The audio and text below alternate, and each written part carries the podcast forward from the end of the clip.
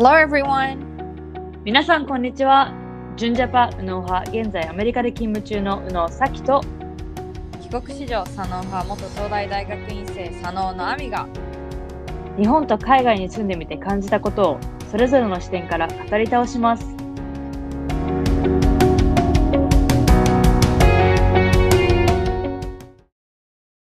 皆さんこんにちは。え本日はなんと宇野とそのポッドキャストもうとうとう100エピソード目になりました。イエーイパチパチパチ。パチ。はい、あの、本当に毎週投稿をし始め、早2年ちょいた経っていて、もういろんなトピックについて話してきました。まあ、ここまで来れたのは聞いてくださる皆さん、リスナーのおかげですし、本当に最初始めた時は、ままず、この数ヶ月というか10、10エピソードも続くと思わずに始めたし、本当にこの私たちも、まあ、パーソナルな事情でね、アップダウンあったりとか、いろんな変化がある中、こうやってここまでポッドキャストを続けてこれたっていうのは、本当に皆さんのおかげです。ありがとうございます。ありがとうございます。はい。まあ、あの、その100エピソードなんですが、今日はこれまでのエピソードを振り返って皆さんとなんかシェアしていきたいと思いますので、もし、あの、前回のエピソードでも言ったんですが、皆さんももしこのエピソードが心に残ってるなどありましたら、私たちの方に DM などをしてください。よろしくお願いします。お願いします。はい。まあ、では、まず最初に私たちの第1回目のエピソードを、あの、皆さん覚えてる方いるかわからないんですが、ここで流しながらちょっとお話ししたいと思います。最初の部分ね。最初の部分。最初のエピソード1、宇野とさんのポッドキャストを始めますっていうのが、9月29日、2018年の9月に出したものなんですが、はい、いきます。Good morning. こっから違うもんね。Good そう.そうそう。正反対の二人、宇野と佐野プレゼンツ。海外に住んで視点が変わって見えてきた世界。まあこの音楽はでもね悪くないよね海外に住んでみてそうだねさまざまなことを語り倒すポッドキャストです。でもなんかちょっと、聞こえる？おおなんかこれ始まってるもんね。レコーディング始まってます。はい。これあえてね。あえて入れたあえて。、言いました。一段スタートしますか。しましょう。こんにちは。こんにちは。宇野とさんの宇野の先江です。えっ、と佐野のあみです。なんか漫才師みたい、コメディアンみたいな。バチバチバチバチ。イエーイ。そう、はい。ここでバチババチバチチバチって言ったん初でめ、てです。最初にも入れてみました。はい。えっと、えっと。まずとりあえずかぶってるし。えかぶりそうだね。なんかどういうふうに出会ったのかっていうのをねちょっと話してで今回まあ自己紹介込みで今後どういうふうなことをこのポッドキャストで話していきたいかについてちらっと初回なのでねうん簡単に話そうかなと思います。はい。じゃじゃあまずいきますか。自己紹介。もうもうこれでいいよ。はい。まあ、こんな感じで、これが第1回目のエピソードでした。どうだった？あーぎこちないよね。なんいやかまあぎこちない正直ねあの個人的に私は自分の声をこう、まあ、レコーディング、まあ、ポッドキャストを始めてから本当に頻繁に聞くようになったけど、まあ、それまではさこうなんだろう学校とかでさ録音してきてくださいとかそういうの大嫌いだったの。なんか自分の声聞くのがあんまり好きじゃん、好きな人そんないないと思うんだけど。だからなんかこう今聞いてるとちょっとゾッとする。いや、ゾッとするし、あの、私のさ、出だしの、Good morning, good afternoon, good evening 懐かしい、懐かしいね。なんか、でもこれもかなりさ、考えたじゃん、最初に。うんうん、だけど、ちょっとなんか、実際にやってみて、あんまりこのしっくりこなかったので、確かすぐやめた気がする。そうだねなんかこうちょっとおしゃれな感じを目指したけどおしゃれになりきれなかった感はあるよね。それ おしゃれになりきれなかったです。はい。うん、まああとはね、うん。かぶりがやばいね。そうだね。あのまあ、さと最初からリモートでやっていた私たちなので本当にコロナの影響とかも一切受けないでこう、ね、ずっと収録してこれたんだけれどもやっぱり最初はこうリモートだから時差が若干タイムラグがあるっていうところで、まあ、かぶったりっていうのは今でもあるんだけどなんかそれで今はこうあって思ってこうどっちかが引くじゃんかぶせた方が。でも当時はなんかこうかぶってももうそのままなんか 全身みたいな。そうそうそうそう。だからなんかさっきもねなんか一緒になんなんて言ってた？なんかかぶってたよねがっつり。うん、え？みたいな。そう。なんかわかんないけど、そうそう。わかります。いやー、本当にでもなんか、間がね、微妙な間があったりとか、かといってかぶってとか、本当にその漢字はつかめてないのはすごいしたし、あうん、私も自分の声は、あの、まあ、こうやってポッドキャストを通して、まあ話し方じゃないけど、なんかちょっと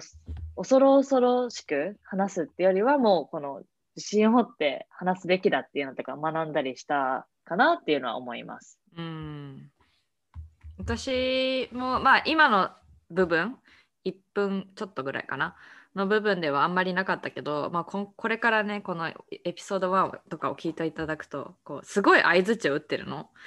でやっぱりフェイス2フェイスで本当に対面で会話する時とかってなんか当たり前に「ああそうだよねうんうんうん」みたいな相づちを打つと思うんだけどそれをこうポッドキャストでただ音声だけでって聞聞聞くとすごいねなんか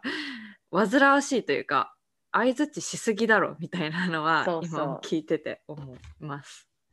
わかります。いやー、まあ、これがエピソード1でした。はい、まあ、そんな感じでエピソード1でしたが、はい、皆さんもしまだ聞いてない人や、忘れてる人も聞いてみて、宇野田さんの原点をもし一緒に振り返ってください。はい。では、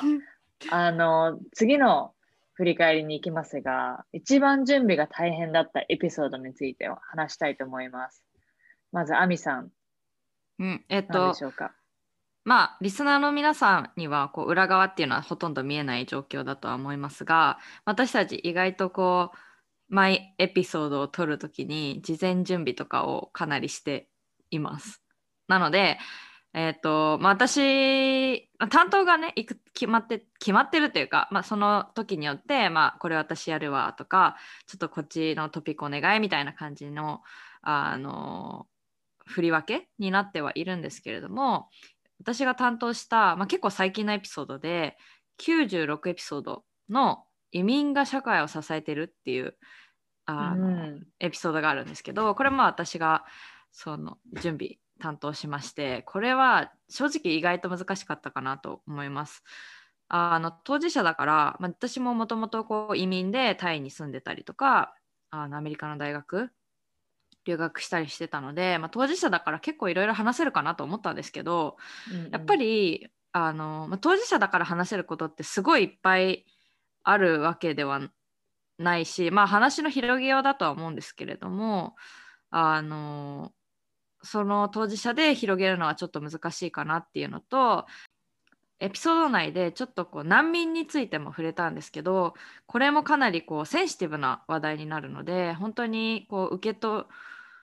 り方とかも人によっては変わってくるしちょっと気をつけながら発言しなきゃなっていうこう、まあ、緊張感っていうのがちょっとあったかなというふうに思います。うん、はい。そうね、この話題も、そのリスナーさんの方から移民について、あの、うん。移民と難民の違いはとかっていうのをぜひ知りたいですということで、リクエストいただいたんですけれども、そうですね、私自身もこの移民のカテゴリーにアメリカでは入るので、でも、この結構日本からしたら、このよく分かられてないというか、うん。どういうか、どういう人たちが移民に入るのかって、こまあ、国際結婚って言うだけだと結構キラキラして聞こえると思うんですが、実際のこのチャレンジングな面とかもシェアできたんじゃないかなと思います。あとあれだよねそのリスナーさんの、まあ、当初の意見がちょっとマイナスな移民に対してちょっとマイナスなイメージを持ってるようなあのコメントだったのでそれをこう私たちとしてもこういい方に変えてあげたいなというか変える手助けができたらなっていうなんかこう、まあ、自分にかけてたプレッシャーみたいなのもあってうんちょっとこれは、うん、準備難しかったなと思ってあげました。はい。まあ、私も結構似たような傾向で、あの、私が思う準備が大変だったエピソードは、エピソード76の、えー Black Lives Matter のジョージ・フロイドさんの件です。うん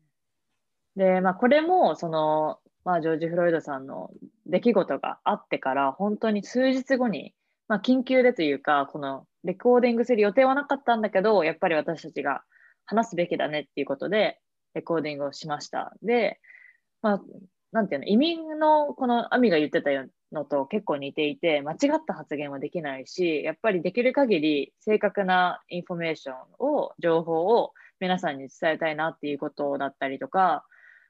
そうですね、まあ、それのプレッシャーが大きかったかなって思いますし、やっぱりアメリカではかなり大きなセンシティブな話題として、あのまあ、デモとかもあったり、プロテスタントとかもあったりするような状況だったのにかかわらず、結構日本だと、ちょっとかなり時差と距離感があるような気がして、それをどう私たちのこのポッドキャストで伝えられるかなっていうのは考えましたね。はい。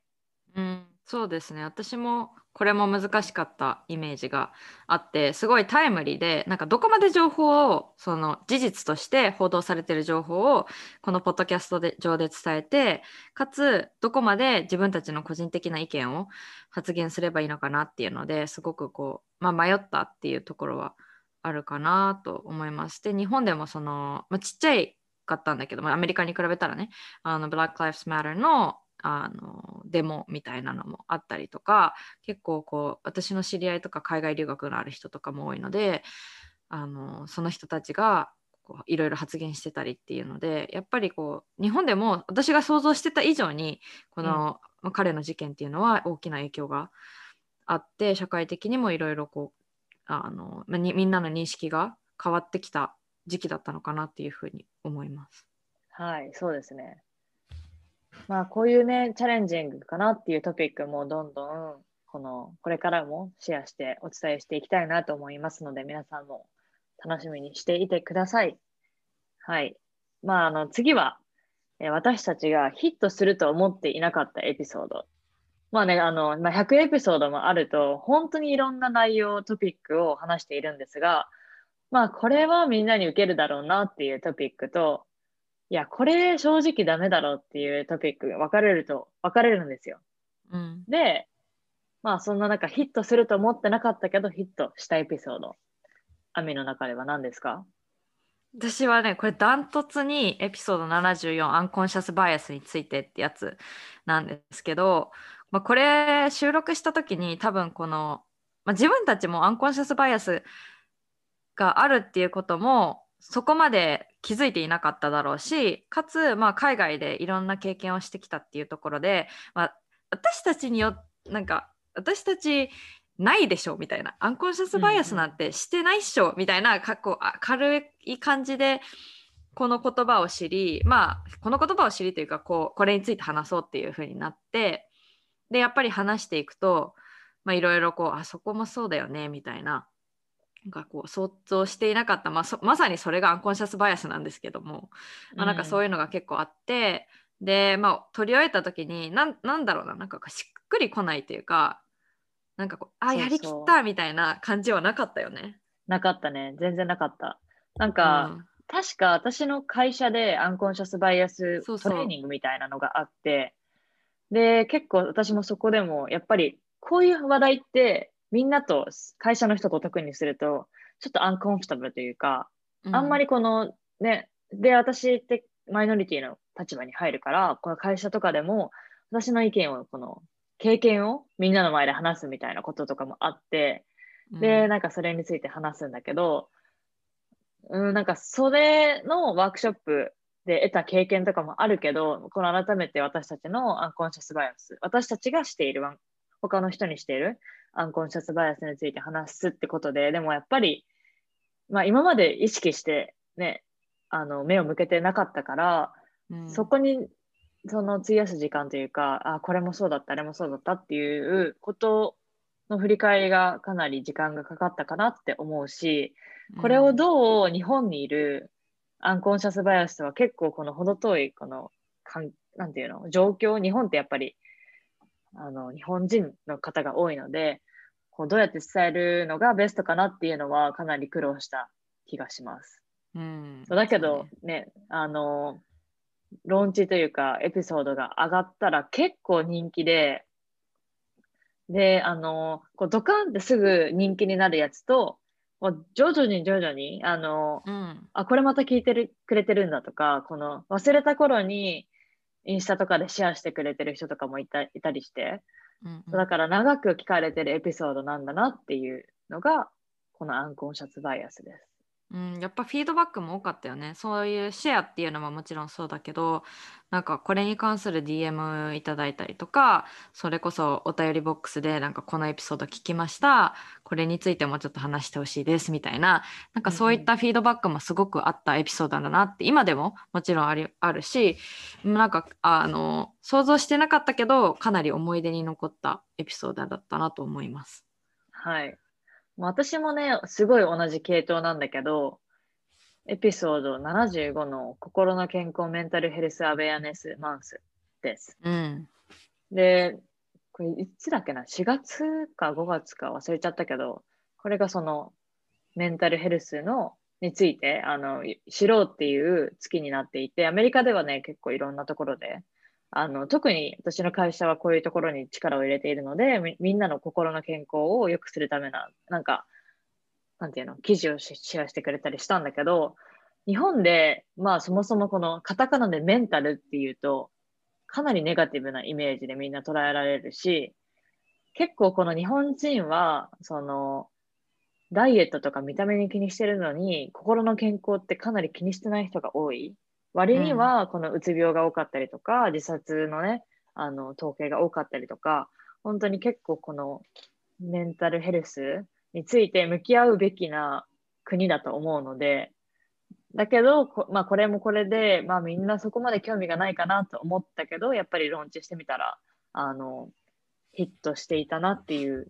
イメージです。ん、そうだよね。なんか、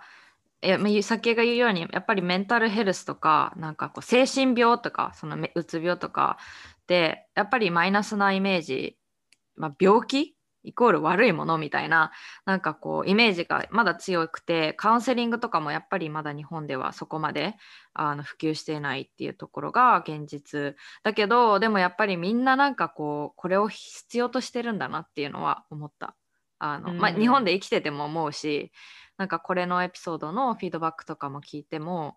やっぱりこうもっと心のケアっていう、まあ、いい意味でその健康今健康だったらそれを健康に保つための心のケアっ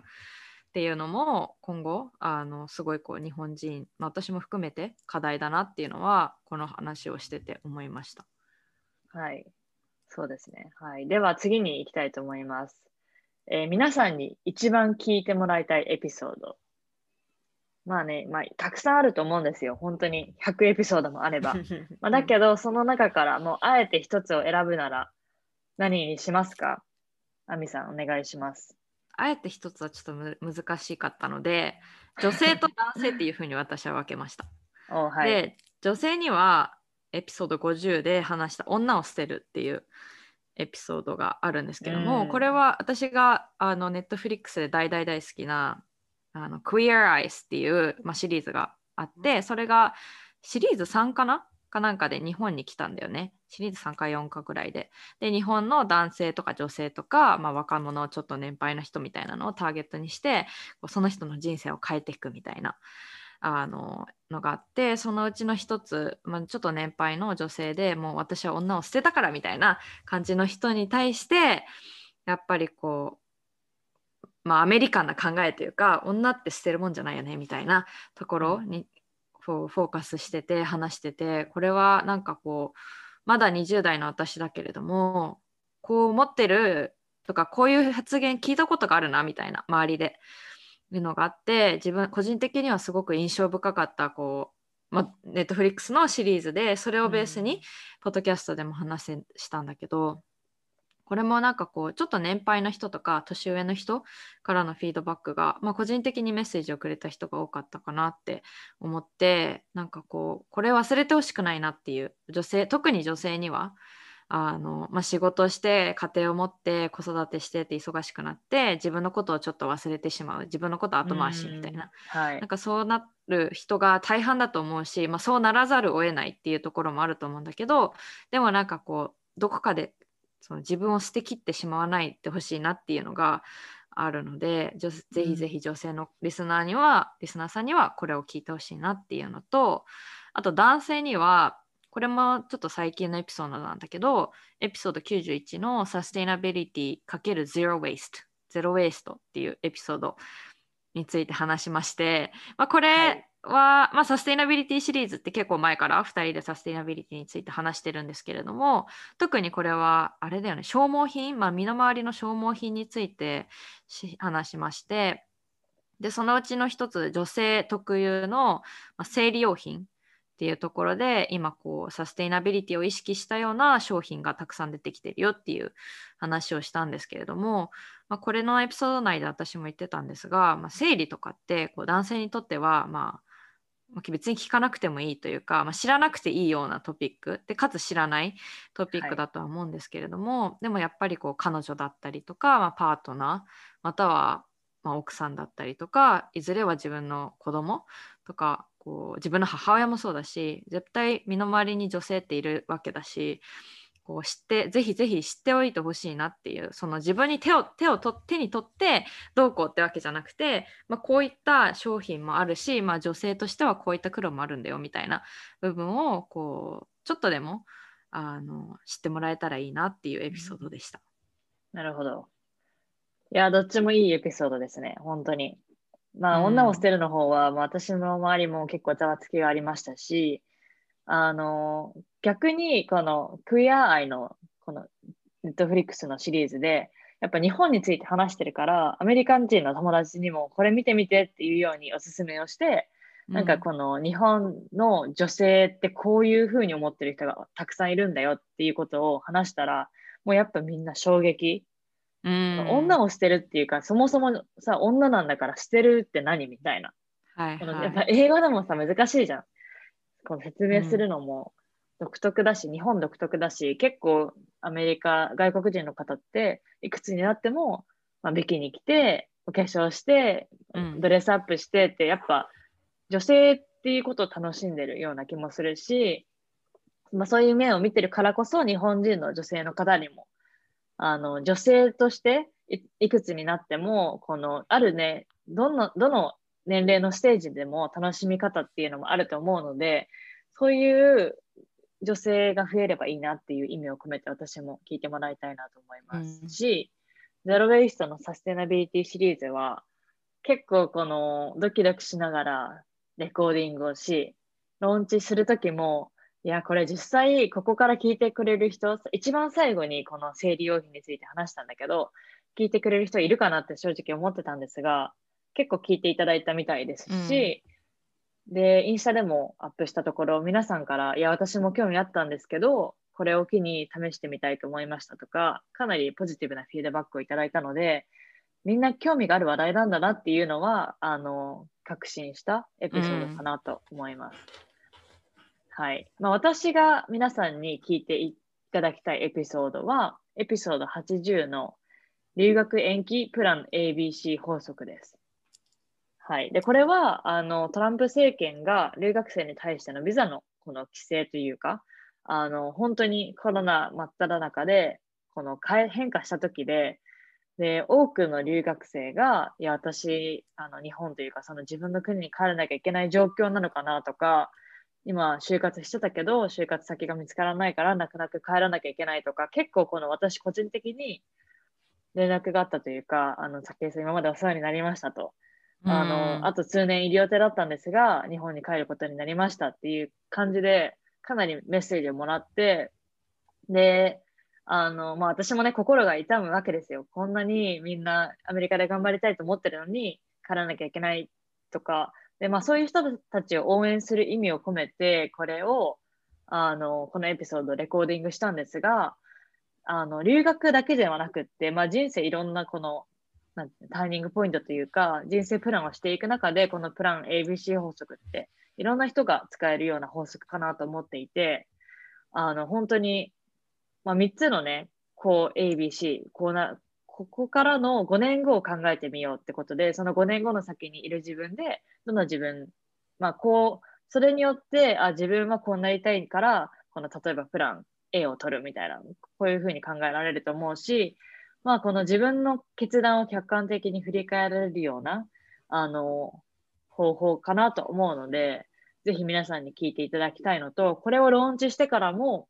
あの、このエピソード聞きましたと。で、今もう自分がこの、こういう状況真っ只中だったので、かなり励まされたし、なんかこの決断は自分には間違っていないんだなっていうような、この確信になったので、ありがとうございますみたいな感じで言ってくれる方もいて、うんはい。レコーディングしてよかったなって思うエピソードです。そうですね私だやっぱりリスナーさんの多くもねあの、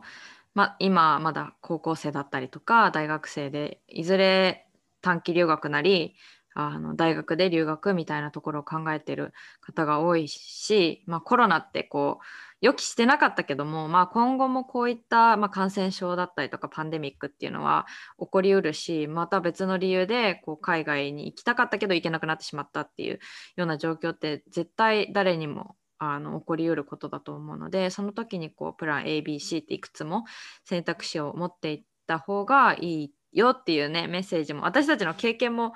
あの込みでこういろいろ話せたエピソードだったなと思います。はい。まあ、では、あの、もう一つね、番外編で私が皆さんに聞いてもらいたいなと思うのが、ボディポジティビティのエピソードうです。んはい。なんか、なんでこれを話そうと思ったのかちょっと忘れちゃったんだけど、でもやっぱり日本人って、あの、周りばっかり気にする。周りの見た目周りから見られることうん自分の見た目かを気にするっていうことで、多分、かなり前にも、この、こういう感じのエピソードを話したと思うんですが、まあ、最近はね、アメリカでもそうですし、日本でもボディポジティブとか、ボディポジティビティっていう言葉も聞かれるようになったし、まあ、この、なんていうの、SNS とかでもよく見るかなと思うんですが、私個人的なその体験で、私のね、足が陸上部やってたので、なんかお前の足ガンダムみたいだなってずっと言われてたんですよ。で、これを、このキーワードというか、まあ、これをシェアしたところ、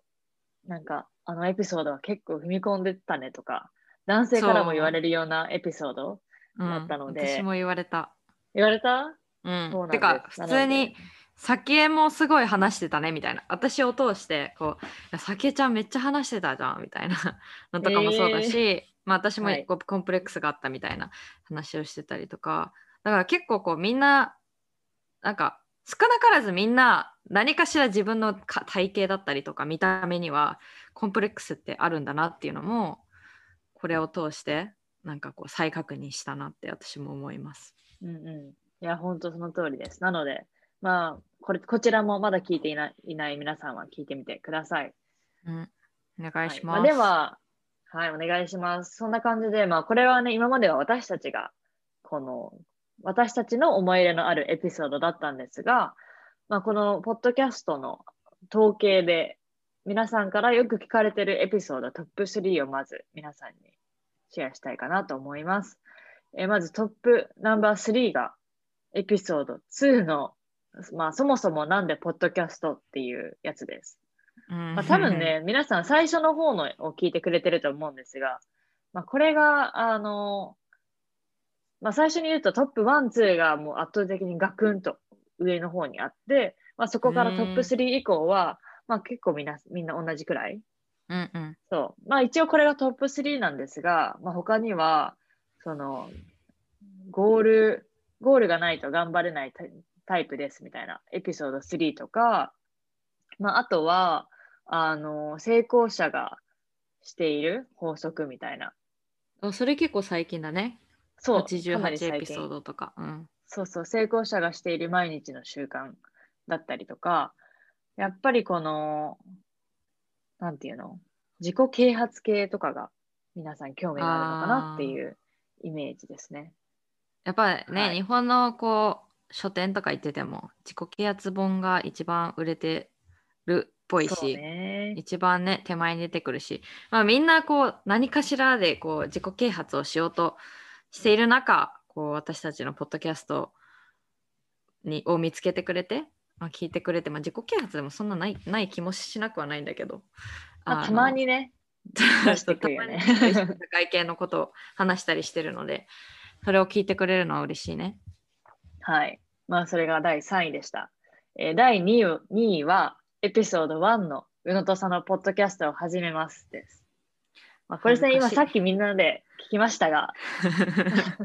まあ、多分何かしらみんな他のエピソードからこの検索をかけてでも来てくれて、で、最初のね、あ、じゃあこのエピソード面白かったから、とりあえず最初から聞いてみようみたいな感じで第1位に戻ってくれるのかなと思うんですが、これ、最初ってちょっとなんか、あの、ちょっと自己紹介もう一回取り直したいよね。多分これ誰だろうみたいなのもあると思うんだよね。その最初からっていうのもそうだし、えこの2人って誰みたいなのから、こう、あ自己紹介みたいなので入ってくる人もいるのかなと思うんですけど、正直自己紹介エピソード取り直したい。そうね。しかもあれから、まあ、2年半も経ち、私たちの状況も変わってきてるじゃん。うん。あの時はまだアミも学生だったかな。そう、バリバリやってた。うん。だし、まあ私もね、いろいろ変わったかなと思うので、まあ次のシーズン2の最初のエピソードをまた自己紹介取ってみるとか、うん。まあそうだね。ちょっと考えておきます。ので、まあ、このね、あの、エピソード1をアップデートするような内容を取っていくので、まあ皆さん次はそこから聞いてください。はい。まあ、これがナンバー2でした。第1位は、もうね、圧倒的1位なんですが、エピソード48、英会話のコツってことで、英語シリーズの最初のやつです。うーやん。やっぱりね、もうこれが圧倒的に本当に突き抜けてて、で、まあ、日本人の皆さん英語話したいんだなっていう、この、なんていうの？感じですよね。が現れてるなっていう。そうだね。あと私たちがこうバボストン在住帰国子女みたいなところであ英会話英語についてなのかなっていうのもあると思うし、まあ、英会話ってもしかしたら検索かけたらこれが出てきてえコツ何みたいなのもあるのかもしれないね。そうですね、本当その通り。うん、やっぱここから入ってきてる人も多いなっていうのは感じるけど、まあ、私たちはね、英語シリーズっていうのもありますが、この英語とかだけにはしたくないなって思っていて。全然英会話してないよね。二人で。そう。そうだよね。なんか最初はさ、ちょっとなんか英語混じってお互い話してたような気がするけど、もう完全に日本語にスイッチしたよね。そうだね。うんまあ、やってみる、はい200エピソード目全部英語でやりますみたいな。OK、じゃあもうあと100、100回ね、続いたら英語で。ようないだろそのエピソードだけ。はい。まあ、もし皆さんも私たちの英語は英語を聞きたかったらぜひ連絡、DM をしてください。いるかな多分いないね。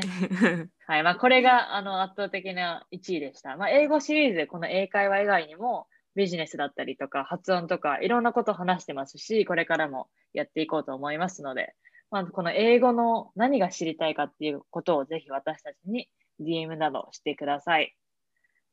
はい。お願いします。まあ、この次は、あの、私たちのコアリスナーというか、この、まあね、コアリスナーかな？の方からトップ3というか、を聞いたので、そちらをシェアしたいと思います。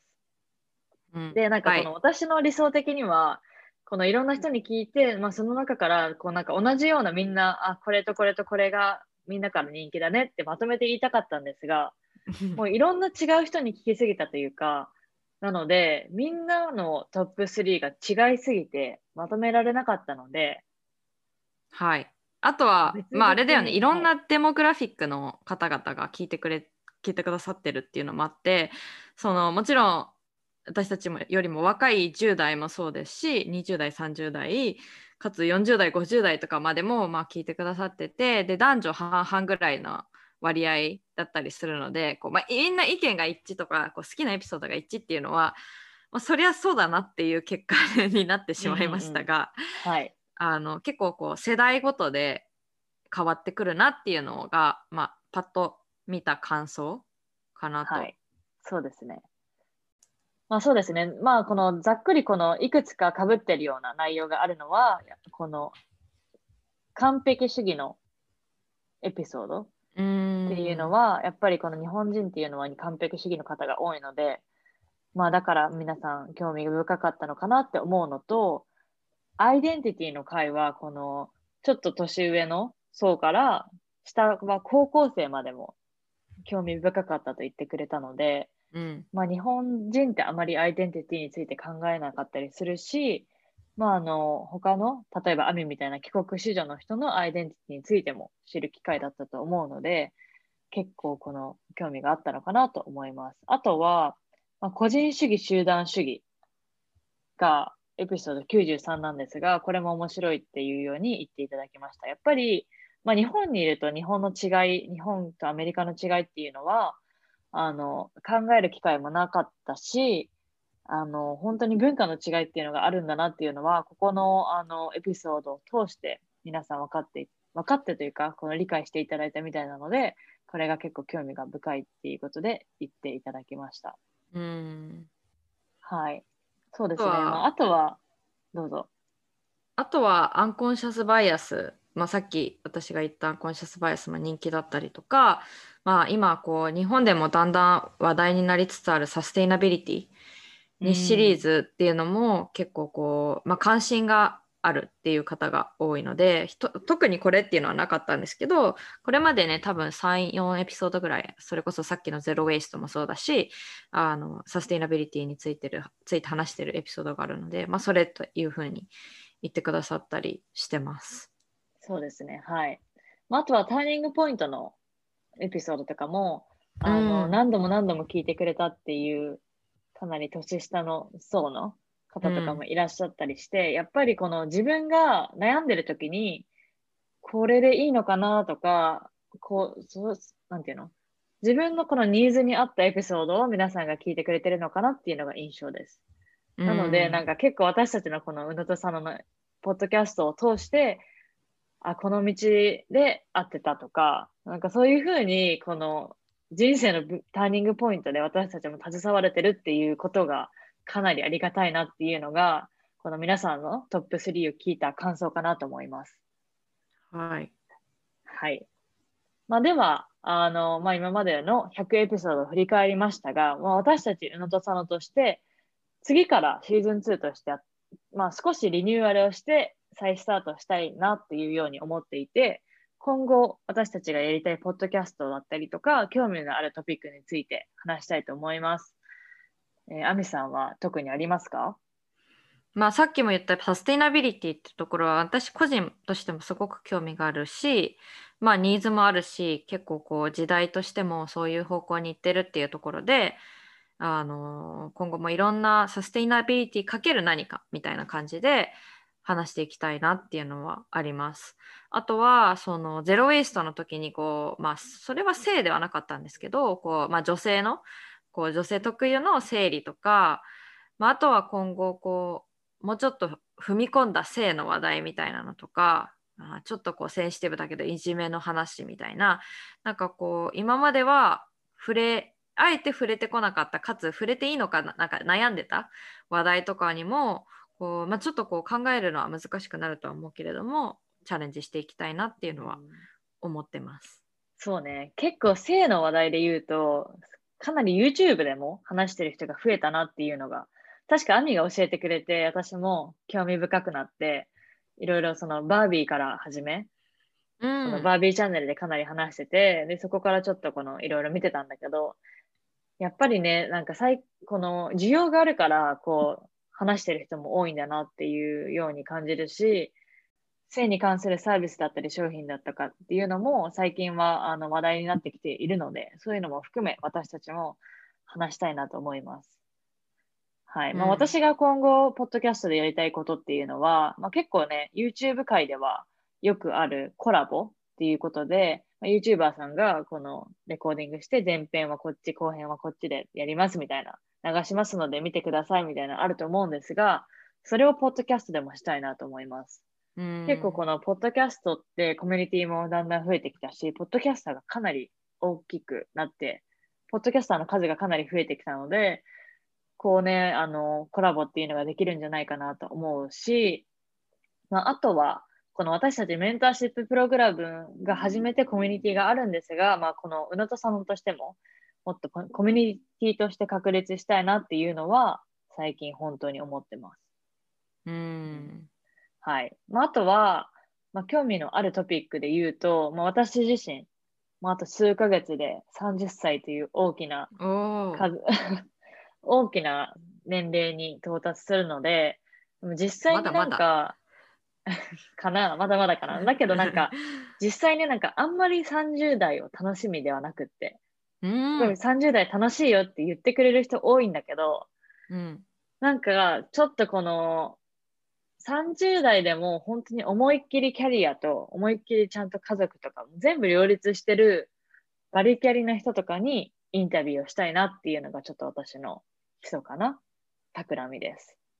だからへその30歳を楽しみになるコンテンツを発信したいなと思ってます。ー楽しみじゃないの？いやーなんかさ、そうですね。なんなんだももちろん30代がいいって、この間この話を J さんにもしてても、なんか 30s is the best みたいな感じで言ってて。うんで、だけど、だけどなんかね、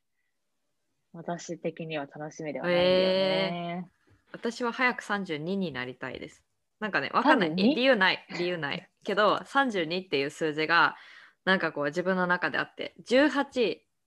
32みたいなのがああるので、ね32になるの楽しみ。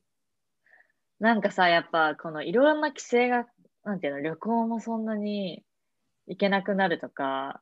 わかんない、家庭持つととか、なんかさ、うん。そう私の中的には、まだ自由にいろんなことやってたいの。だけど、やっぱ30ってなると、いろんなことがね、子供もできるかもしれないしとか、いろんな規制がかかって、そう。だけど、その私のこの中身的には落ち着き、落ち着きたくないっていうか、この、こういう規制がありながらも、こういろんな感じで、もうバリバリいろん、楽しんでるこの理想の人がいればいいなっていうように思ってて、それを見つけるっていう意味でも、このね、30歳を楽しみになるコンテンツを発信したいなと思います。ええぜひぜひしていきましょう。協力します。って言ってるアミもまだ全然20代ですが。やいやいやいやいやいや。そうね。まあ、私もいずれ、一緒にね、うん。楽しみに、そううんいずれみアミも30になるときに、そうんれまでに30代が楽しみになるようなコンテンツっていうのはね、はい、出していきたいなと思います。はい。はい。まあではそんな感じで本日はエピソード100ということで、今までのエピソードを振り返ってみました。皆さんいかがでしたか？まあ、このね、さっきも言った通り、ここでシーズン1ということで、一回幕を閉じようかなと思っていて、次のエピソードからはシーズン2になります。って言っても、そんなに内容は変わりません。だけど、んあの、このね、レコーディングスタイルも変わりませんし、特にこの、ま、何、新しいことをすぐ始めるっていうわけではないと思いますが、まあ、徐々に少しずつ、あの、やってこなかった内容だったりとか、していきたいと、いろんなことにさらに挑戦していきたいと思いますので、ぜひ今後も宇野と佐野を温かく見守って応援してください。そしてまたコメントやフィードバックもあの随時受け付けておりますので、まあ、皆さんと一緒にこういろいろ考えていけるようなポッドキャストにしていきたいなと思っています。ので今後もぜひよろしくお願いします。よろしくお願いします。はい、えー質問がある方は私たちにぜひ連絡お願いします。メールアドレスはコンタクト o s a n o gmail.com です。私たちの SNS のフォローもお願いします。もし共感する役に立ったと思う方は、Spotify や Apple のポッドキャストでのフォローや私たちへのレビューを書いてください。See you next week! Bye!